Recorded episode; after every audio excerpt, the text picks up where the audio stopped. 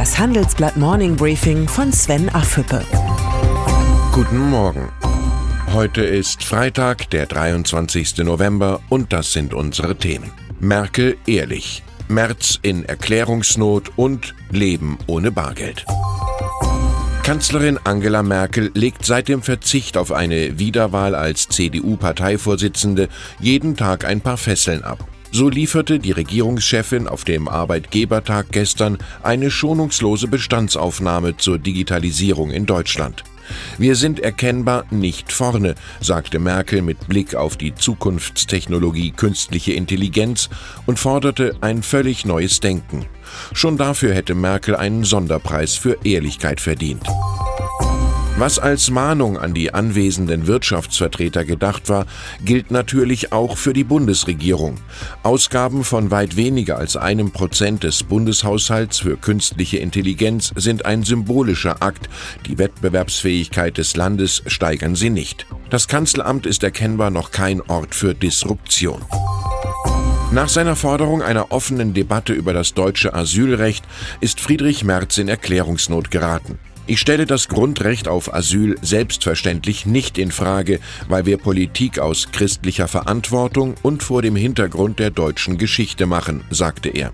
Für Merz wie für die Wettbewerber Annegret Kramp-Karrenbauer und Jens Spahn gilt der Satz von Bertolt Brecht. Wer kämpft, kann verlieren, wer nicht kämpft, hat schon verloren. Problematisch wird es, wenn man mehr Tore kassiert, als man geschossen hat. Im Kampf um den CDU-Vorsitz ist Freizeit für die drei Bewerber in diesen Tagen ein Fremdwort.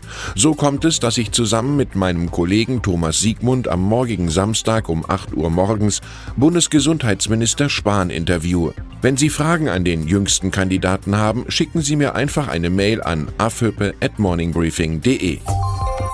Sicher werden wir mit Spahn auch über die Lage in Europa reden. Trotz der Einigung zwischen Großbritannien und der EU auf eine Erklärung zu ihren künftigen Beziehungen bleibt der Brexit ein unkalkulierbares Risiko. Und dann ist da noch die Italienkrise. EZB-Chefsvolkswirt Peter Prät sorgt sich im Handelsblatt-Interview um die hohen Staatsausgaben und neue Schulden im italienischen Staatshaushalt. Diese Risikoaufschläge kann keine Volkswirtschaft auf längere Sicht aushalten, warnt Prät. Wenn ein Notenbanker so deutlich spricht, dann ist Gefahr in Verzug. Italien könnte das neue Griechenland werden. Die Revolution kommt schleichend, aber sie kommt. Elektronische Bezahlsysteme ersetzen zunehmend das Bargeld. Unsere heutige Titelgeschichte beschreibt den Aufstieg von Google Pay und Apple Pay und erklärt, warum die Deutschen weiter mit Vorliebe bar zahlen. Kaum jemand in der Welt hantiert so gerne mit Münzen und Scheinen wie die Deutschen. Pflichtlektüre für alle Geldliebhaber.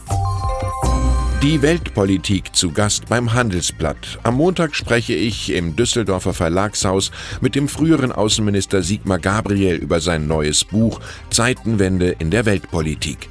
Wir werden über die Herausforderungen Deutschlands und die Zukunft Europas diskutieren und der Frage nachgehen, wie wir in einer unsicheren Welt bewahren können, was uns wichtig ist. Eine Handvoll Tickets habe ich reserviert, das Los entscheidet. Eine Mail genügt, afhüppe at morningbriefing.de. Bis dahin wünsche ich Ihnen ein erholsames Wochenende. Herzliche Grüße, Sven Affüppe.